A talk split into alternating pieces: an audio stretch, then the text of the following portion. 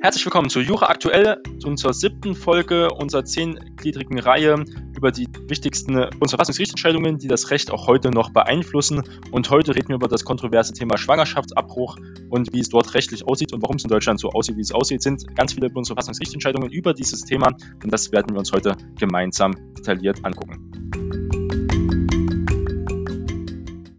Gucken uns konkret das Urteil an, und zwar in der Fundstelle, dass man selbst nochmal nachlesen kann, Aktenzeichen 2 BVF 2 von 90, unter anderem kann man es dort nachlesen.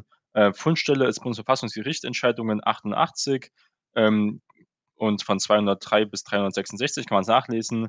In der NJW 1993 auf der Seite 1751 in diesem Abzeichen kann man es dort nochmal nachlesen. Sein Urteil ist von 93, was wir uns hier genauer angucken.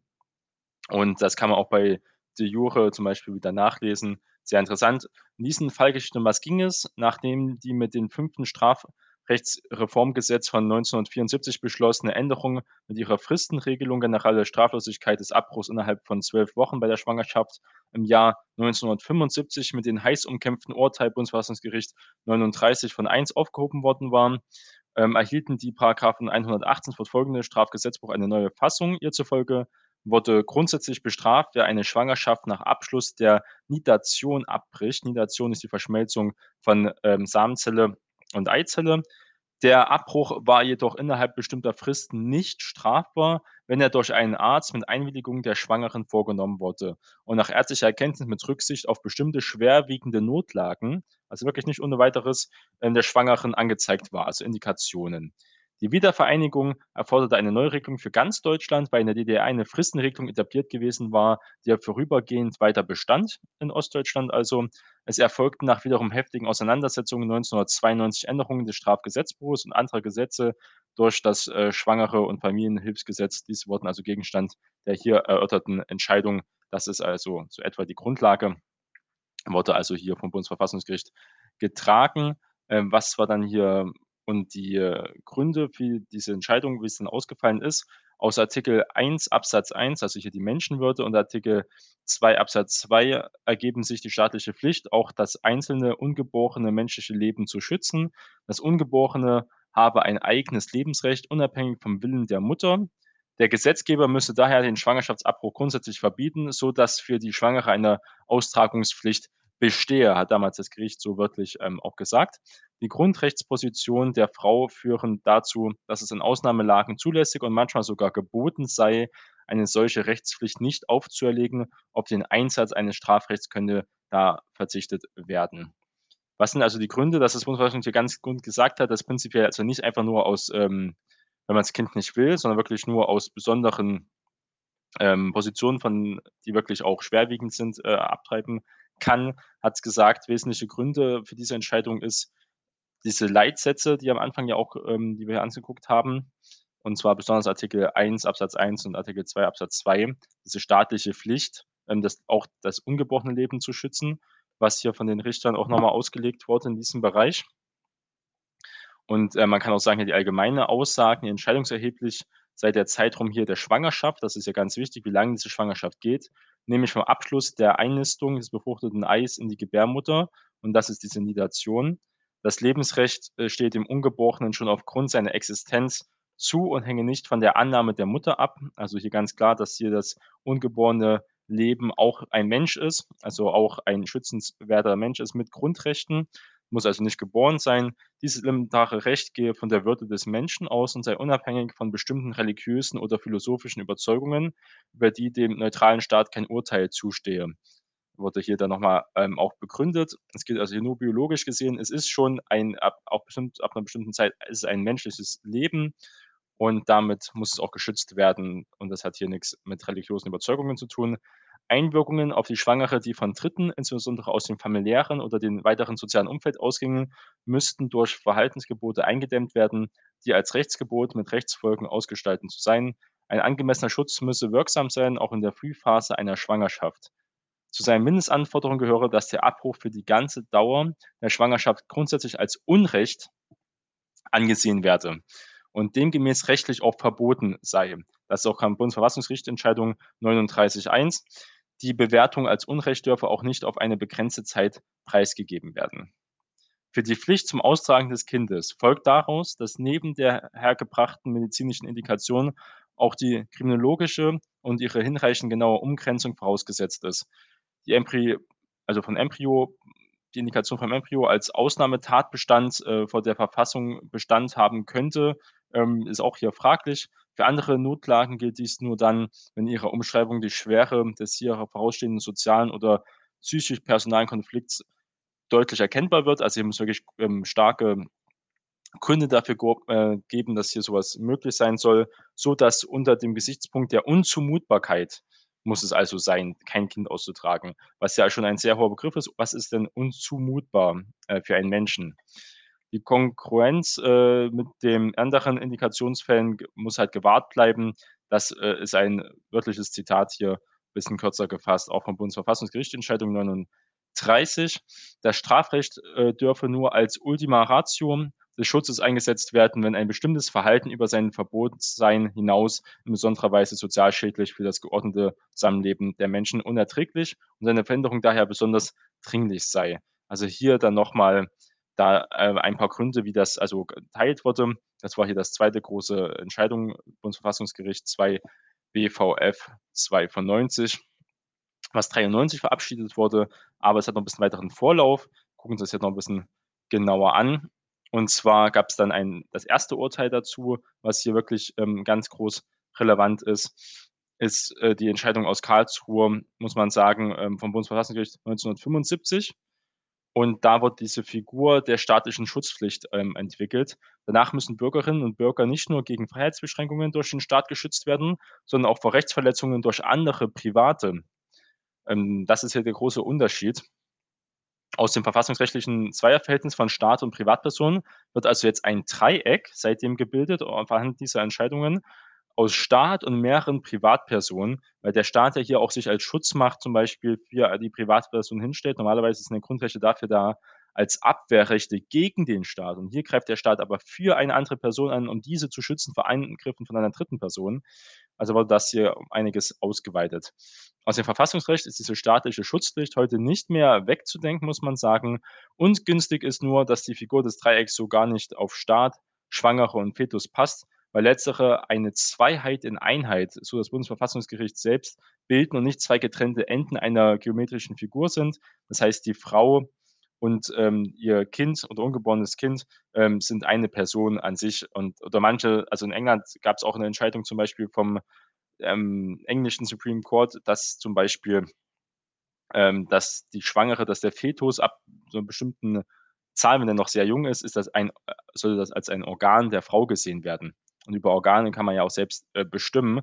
Auch eine sehr kritische Entscheidung, aber wir gucken hier aufs deutsche Recht.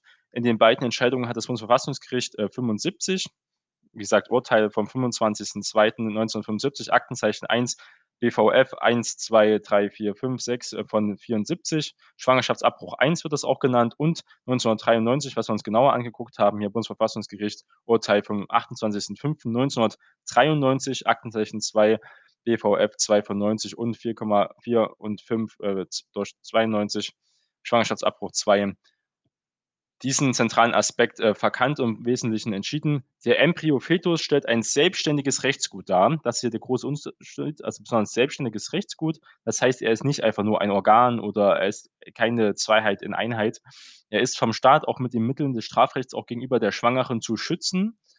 Und ähm, kann man ja sich auch angucken, ähm, StGB, ähm, Schwangerschaftsabbruch ist auch ganz klar hier ähm, geregelt. 318 StGB Wer eine Schwangerschaft abbricht, wird mit einer Freiheitsstrafe bis zu drei Jahren oder mit Geldstrafe bestraft.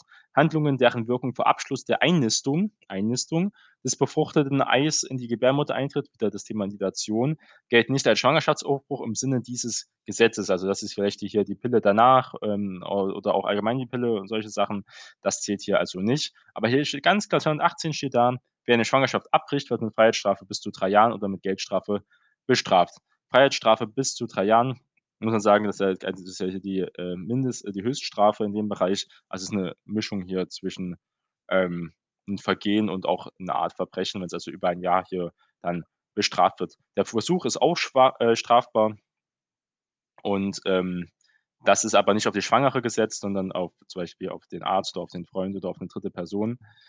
Absatz äh, muss man den 2. Absatz natürlich lesen. In besonderen schweren Fällen ist die Strafe Freiheitsstrafe von 6 Monaten bis zu 5 Jahren sogar ähm, gegeben. Ein besonderer schwerer Fall liegt in der Regel vor, wenn der Täter Aufzählungen, Nummer 1, gegen den Willen der Schwangeren handelt oder leichtfertig die Gefahr des Todes ohne eine schwere Gesundheitsschädigung der Schwangeren verursacht.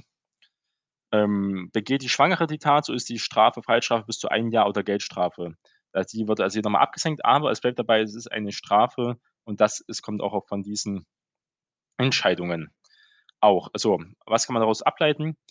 Ähm, auch jede, auch ungewollt natürlich schwangere Frau hat von Verfassung wegen die Pflicht, einen Fetus auszutragen. Dieses Austragungsrecht ist damit bestimmt und das steht auch heute noch so da und ist auch noch so die Rechtslage. Da dessen Lebensrecht stets Vorrang hat, ist die Schwangerschaftsabbruch immer rechtswidrig, ganz wichtig zu wissen. Nur ausnahmsweise können Frauen also hier straflos bleiben. Ich habe es grad auch vorgelesen. Es gab dann noch gibt dann 218 fortfolgende. Wenn's dann weitergeht, gibt's auch die bestimmte Ausnahmen, aber hier ganz grundsätzlich verboten. Diese Sondervoten, diese Zweiheit in Einheit und der abgestufte Schutz. Die Entscheidungen des Bundesverfassungsgerichts lehnten jeweils, äh, Versuch des Gesetzgebers ab, den Schwangerschaftsabbruch durch Fristenregelungen, wie damals auch in der DDR, zumindest teilweise zu entkriminalisieren. Allerdings bestand beim Bundesverfassungsgericht selbst keine Einigkeit zu beiden Entscheidungen, gab es abweichende Sondervoten. Richterin Wiltraud Rupp von Brünneck und Richter Helmut Simon wiesen 1975, die Entscheidung, die wir vorhin 'n bisschen genauer angeguckt haben, auf die Singularität der Schwangerschaft hin, bei der schwangeren Fetus eine Zweiheit in Einheit bilden. Also auch dieses ähm, dieses Thema mit es ist 'n Teil der Frau, es gehört der Frau mehr oder weniger, auch wenn sich das komisch anhört mit, ähm, ähm, so wie 'ne Art, wie gesagt, Organ, das kann man halt äh, kann man sich bildlich bisschen besser vorstellen. Der Schwangere werde hier nicht nur abverlangt, eine Tötungshandlung zu unterlassen, sondern sie wolle äh, solle auch das Heranwachsen der Leibesfrucht in ihrem Körper dulden und später jahrelang mütterliche Verantwortung übernehmen. Dieser ganz besondere Konstellation werde gerade die Fristenregelung gerecht, die einen abgestuften Schutz des Fetus und dessen zunehmende Entwicklung zum selbstständigen Leben anerkennt. So, das Problem ist, wenn man sich das natürlich weiter anguckt, ähm, muss man sagen, wann beginnt das Leben? Da gibt's ja auch viele Diskussionen. Ähm, wie gesagt, hier wird die Nitation genommen. Man muss aber sagen, dass der dass der menschliche Fetus ja sehr also selbstständig lebensfähig wird er ja relativ spät. Man muss aber sagen wir sagen in Deutschland ja, der Mensch ist noch nicht tot, ähm, mit dem Herztod zum Beispiel, sondern erst mit dem Hirntod. Und wann ist das Hirn, ähm, vollständig entwickelt? Das wäre dann zum Beispiel auch relevant, ähm, bei 'nen bei 'n so ungeborenen Leben, muss man sagen. Und diese kindliche Entwicklung, ja, das ähm, das ist extrem in den ersten Schwangerschaftswochen. Das heißt, man müsste sehr, sehr schnell, ähm wirklich, äh, dann die, äh, Schwangerschaftsabbruch vornehmen weil diese Entwicklung glaubt man gar nicht mal, wie schnell sich ein Mensch entwickelt, auch das Gehirn sich bildet und er auch, ähm, dies diese Lebensfähigkeit hat. Dass wir mal gucken, über was wir hier auch, ähm, reden. Ähm, diese Entwicklung, das kann man sich dann genauer noch mal durchlesen. Es ist so, dass der Mensch schneller entwickelt ist, als man denkt. Lebensfähig, das dauert immer 'n bisschen, aber besonders Gehirn und Herzentwicklung sind auch schon nach der 5. Schwangerschaftswochen äh, beginnt das schon. Hat man also nicht lange Zeit, sage ich jetzt mal. Und diese Fristenregelung würde das noch mal ganz klar normieren. Der Richter Berthold Sommer und Ernst Gottfried Marenholz wiesen in ihren Sondervoten 1993, ähm, darauf hin, dass es stets Frauen seien, welche die Konsequenzen zu tragen hätten, wenn Sexualität und Kinderwunsch wie so oft nicht übereinstimmen. Die Mehrheit verkennen hier die Rechtsposition der Schwangeren. Also, hier gab's auch Richter, die gesagt haben, dass man hier die Schwangeren, äh, schützen soll. Und das Bundesverfassungsgericht, die Mehrheit sagt, ei eher Sanktionen für weibliche Sexualität als eine Rechtsdogmatik. Man muss auch sagen, die Entscheidungen sind ja auch auch schon jetzt wieder 20, 30 Jahre her, sogar 40 Jahre in ein Urteil. Und ob's nicht wieder Zeit ist, ähm, das auch noch mal zu überändern. Ähm, das Thema wurde vor paar Jahren ja noch mal vor 1 Jahr etwa publik, wo es um die strafbare, äh, Frauen geht, strafbare Ärzte im geltenden Recht. Da hat eine Ärztin mehr oder weniger Werbung gemacht, äh, für Schwangerschaftsabbruch. Das heißt Werbung, sie hat gesagt, sie bietet das an, hat auf ihrer Website das relativ prominent dargestellt als Themengebiet, dass sie das auch anbietet. Und das, äh, hat sie halt 'ne Geldstrafe bekommen. Die wurde dann aber Endeffekt wurde das dann wieder aufgehoben, aber prinzipiell steht's auch so drin im Strafgesetzbuch, dass auch Werbung für 'n Schwangerschaftsabbruch natürlich, ähm, verboten ist. Was heißt hier natürlich? Es liegt einfach daran, wenn wir sagen, dass schon ein Schwangerschaftsabbruch nach der Nitation rechtswidrig ist, dann muss er erst, ähm, Werbung für eine kriminelle Tat im Endeffekt, wie es jetzt nach der Rechtsprechung ist, ähm, natürlich auch verboten sein oder jedenfalls unter Strafe gestellt werden. Ein sehr umstrittenes Thema, aber so ist hier die Rechtslage und das hat sich von diesen Entscheidungen abgewickelt, wo auch die Begründungen mehr oder weniger nach nachvollziehbar sind, auch noch heute. Trotzdem hat sich das viele weiterentwickelt und auch die ähm, Gesellschaft in diesem Bereich, diesem Thema, kann man nicht mehr mit 1975 äh, vergleichen oder 1993 muss man sagen, wie sie jetzt ist. Trotzdem sollte man hier ähm, auch überlegen, sich nochmal angucken, wie weit sich ein äh, Kind wirklich entwickelt. Ähm, das kann man sich gar nicht vorstellen. Zum Beispiel auch, ab wann man, sage ich mal, hier wirklich auch von Menschen reden kann. Man sieht da eindeutig auch die Form ab der sechsten Woche, dass es ein Mensch so ist. In der achten Woche auch ganz klar die Formen. Und spätestens von der 20. bis zur 36. Woche ist es ja prinzipiell so dann nicht mehr möglich, äh, sollte es nicht sein, weil da der Mensch so gut auch mehr oder weniger lebensfähig wird. Und oft wird gesagt, diese zehnte Schwangerschaftswoche, das ist ja noch für viele interessant in diesem Bereich. Und trotzdem ähm, ist es ein sehr umstrittenes Thema. Zum Beispiel Baby in der zehnten Schwangerschaftswoche ist im Durchschnitt etwa 2,8 Zentimeter groß und etwa äh, 5 Gramm schwer, also sehr klein, aber trotzdem haben wir schon Augen, wir haben die Ohren, wir haben die Nasenspitze, Finger, Zehen, Herz, Gehirn, das bildet sich alles da in diesem Bereich. Und ähm, es ist die Frage, wie weit ab wann das als Leben gezählt wird. Ein sehr umstrittenes Thema, ist kein leichtes Thema, möchte ich mir auch da hier jetzt keine Meinung in dem Bereich erlauben. Und das wird sich aber auch in den nächsten Jahren weiter immer im Fokus kommen. Und das ist auch gut so, dass die Rechte des ungeborenen Lebens geschützt werden, aber auch die Rechte der Frau. Und da muss man auf jeden Fall einen Kompromiss und eine Abwägung finden, die für die Beteiligten auch tragbar ist. Vielen Dank für Ihre Aufmerksamkeit auch bei diesem schwierigen Thema. Das Thema wird aber immer wichtiger, nämlich die Schwangerschaftsabbrüche steigen. Ähm, minimal, also sie steigen trotzdem. In Deutschland haben wir momentan ähm, 100.000 Schwangerschaftsabbrüche in 2019 also über 100.000 Schwangerschaftsabbrüche. Ich komme aus einer Stadt, die hat 100.000 Einwohner. Das kann man sich so gar nicht vorstellen. Wir haben ja aber auch jetzt 83 Millionen Menschen. Das muss man auch im Verhältnis setzen. Und ähm, trotzdem wird das Thema auch, wie gesagt, das wird so nicht weggehen. Das Thema wird immer weiter, ähm, wie gesagt, Bestand haben. Gibt es viele Fakten. Zum Beispiel auch eine stationäre Schwangerschaftsabbruch kostet äh, mehr als 500 Euro, ist also auch ein großer Kostenfaktor äh, für die Krankenkassen und die werden auch nicht von der, äh, zum Beispiel auch von der AOK so nicht übernommen von manchen Krankenkassen, AOK als Beispiel jetzt hier, die das nicht übernimmt. Das ist also auch eine, ähm, eine soziale Frage, ist eine religiöse Frage, auch eine, für manchen auch sogar eine wirtschaftliche Frage. Hm, das muss man sich wirklich, sage ich mal, überlegen. Und man darf in Deutschland, das wollte ich nochmal anmerken, bis zur zwölften Schwangerschaftswoche, ähm, das kann dann abgebrochen werden. Drei Tage davor muss ein Beratungsgespräch mit staatlich anerkannten Facharzt stattfinden, der nicht die Abtreibung selbst durchführt, sondern halt nochmal alles aufklärt und auch nochmal ähm, dort die Fakten darlegen kann. Ja. Also das muss man sich überlegen, bis zur zwölften Woche ist auch jetzt nicht so lang. Wie gesagt, ab der zehnten Woche habe ich vorhin nochmal ausgelegt, dass der Mensch, der auch schon wirklich ähm, auf jeden Fall ist da etwas da. Ja, und das ist auch eine große Belastung für die Frauen in diesen Schwangerschaftsabbrüche. Gibt es ja auch Themen, wo Leute ungewollt schwanger sind. Nicht nur ungewollt, sondern vielleicht auch durch eine Vergewaltigung, was sehr, sehr selten der Fall ist. Meistens wird einfach abgetrieben, weil es nicht in die Lebensplanung passt, was auch das Recht einer Frau sein sollte. Und trotzdem muss man, wie gesagt, auch das menschliche Leben schützen. Da kann man äh, sich wirklich eine, selbst eine Meinung muss man da bilden und das ist, wie gesagt, kein leichtes Thema, würde ich mir als Mann auch jetzt nicht anmaßen, groß darüber entscheiden. Im Endeffekt muss das die Frau entscheiden, aber auch der, der Mann beziehungsweise der, der Befruchter, wenn es dort einen gibt, in diesem Fall, sollte auf jeden Fall auch nicht außen vor gelassen werden. Und das Thema wird auch die nächsten Jahre immer weiter kommen. Und deswegen haben wir das jetzt hier in dieser Form so behandelt.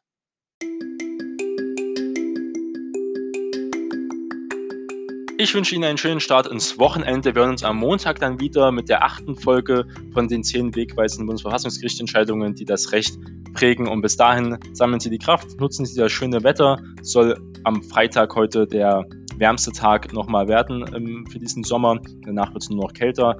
Also bis dahin, tanken Sie Kraft und wir hören uns am Montag wieder.